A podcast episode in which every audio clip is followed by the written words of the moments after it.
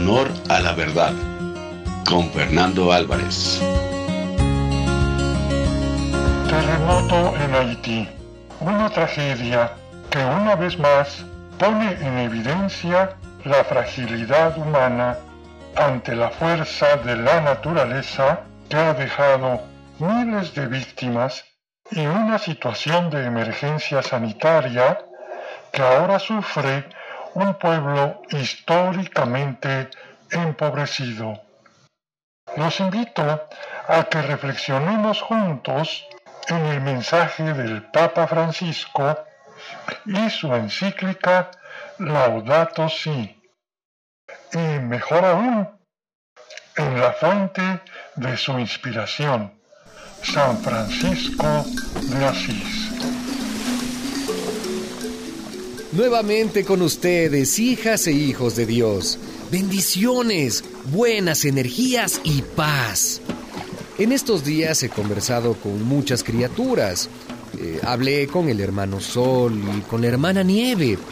Hablé con los peces y los pájaros y hasta con la hermana Lombriz hablé.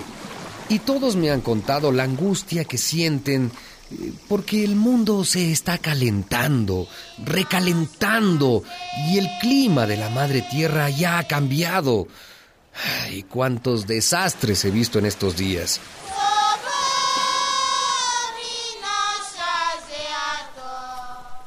Hoy quiero conversar con mis hermanos de sangre, hombres, mujeres, con los más pobres entre los pobres.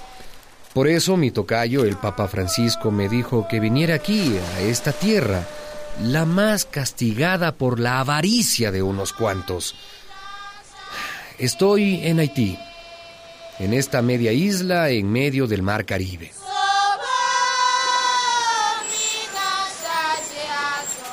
Muy buenas. La paz con ustedes. Bonjour, amis.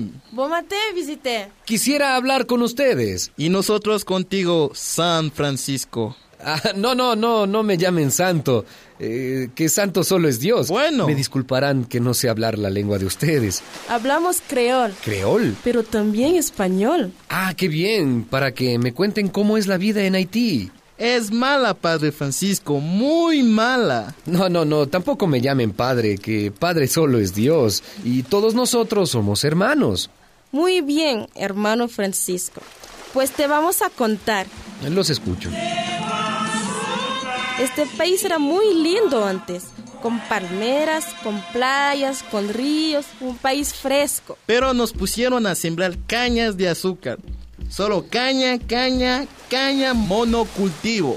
Teníamos bosques, muchos árboles. Pero como era madera preciosa, caoba, cortaron todo. Acabaron con los bosques y con los ríos. Mira el calor que hace ahorita. Uf, No se aguanta. ¿y los campesinos qué siembran? No hay dónde sembrar. Como no hay árboles, Ajá. como no hay raíces, la tierra se va al mar, el viento y la lluvia la arrastra al mar. Mira esas montañas peladas. Ajá, las veo. Estamos pasando hambre, Francisco. Ellos dicen que somos pobres porque no trabajamos por aracanes. No, no, no lo creo, porque en Italia, mi país, los pobres eran los que se partían el lomo trabajando de sol a sol y los ricos paseando. Dice que somos pobres porque somos borrachos, porque tenemos muchos hijos, porque porque no sabemos ahorrar. No, no, tampoco lo creo. En mi país, los ricos despilfarraban y los pobres contaban sus moneditas para dar de comer a su familia. También dicen que somos pobres ¿Por qué? por castigo de Dios. No, Que por eso nos cayó el terremoto que mató aquí a medio mundo. Dios no castiga a sus hijos ni a sus hijas. ¿Cómo podría hacerlo? Pero ¿Cómo podría darles una piedra cuando le piden pan? Entonces, ¿por qué tanta pobreza, hermano Francisco? Explícanos. Después de hablar con muchas criaturas, ya lo entendí. Ustedes no son pobres, son empobrecidos, que es muy distinto. ¿y cuál es la diferencia, hermano Francisco? La verdadera razón de la pobreza es la injusta distribución de la riqueza. A muchos les falta lo que a unos pocos les sobra. ¿Quieres decir que somos nosotros pobres porque ellos son ricos? No, no, al revés. ¿Qué? Ellos son ricos porque los empobrecen a ustedes. La mitad de las riquezas de la humanidad está en manos del 1% de la población mundial. 300 personas acaparan los recursos que corresponden a 3 mil millones de personas. Cada año se concentra más y más la riqueza. Unos pocos lo tienen todo y quieren tener más. Mira cómo estamos, Francisco. Sí. Sin tierra, sin techo, sin trabajo, pasando hambre y sobre todo nosotras las mujeres, que somos las más pobres entre los pobres. Ay, tierra, techo y trabajo. Tú lo has dicho bien, hermana. Eso es lo que necesitan las hijas y los hijos de Dios. ¿Verdad? Tierra para sembrar y comer, techo para abrigarse y vivir, y trabajo para tener dignidad. Ya está pidiendo comida sultán. Me da vergüenza, hermano Francisco, que no puedo invitarte a pasar a mi casa. Ah, no te preocupes. Ni un vaso de agua puedo invitarte, porque el agua que tomamos es mala. Ni un pan no podemos ofrecerte. No, no, tranquilos. Ay, hermano Francisco, la vino para vos y tuis. La vida de nosotros aquí es muy triste. Escúchenme, aquí donde me ven, yo nací en cuna de oro. Mi padre, Pedro Bernardone, era riquísimo, mercader de telas y tapices. Quería que yo fuera como él, que ganara mucho dinero. Un día me amenazó. Eres un vago, un aragán, un parrandero. Si no quieres trabajar, tendrás que pagarme hasta la última moneda de todo lo que has comido en mi mesa estos años. ¿Y qué hiciste, hermano Francisco? ¿Le pagaste? No, me encueré. ¿Cómo que te encueraste? Sí, en la plaza de Asís, delante de mi padre y delante de todo el vecindario. Aquí está la ropa que me diste. ¿Qué más quieres? Ahora nada tengo y nada te debo. ¡Insolente! Desde ese día renuncié a todas las riquezas. Yo quería ser pobre, pobre como ustedes. ¿Para qué querías eso?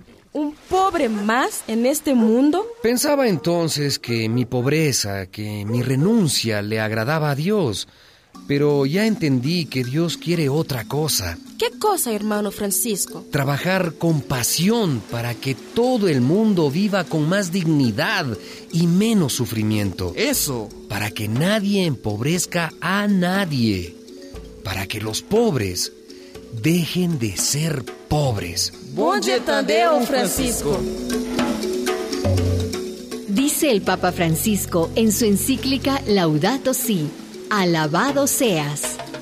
En las condiciones actuales de la sociedad mundial, donde hay tantas inequidades y cada vez son más las personas descartables, privadas de derechos humanos básicos, el principio del bien común se convierte en una opción preferencial por los más pobres. La distribución justa de los frutos de la tierra y el trabajo humano no es mera filantropía, es un deber moral. Para los cristianos, la carga es aún más fuerte, es un mandamiento. Se trata de devolverle a los pobres y a los pueblos lo que les pertenece.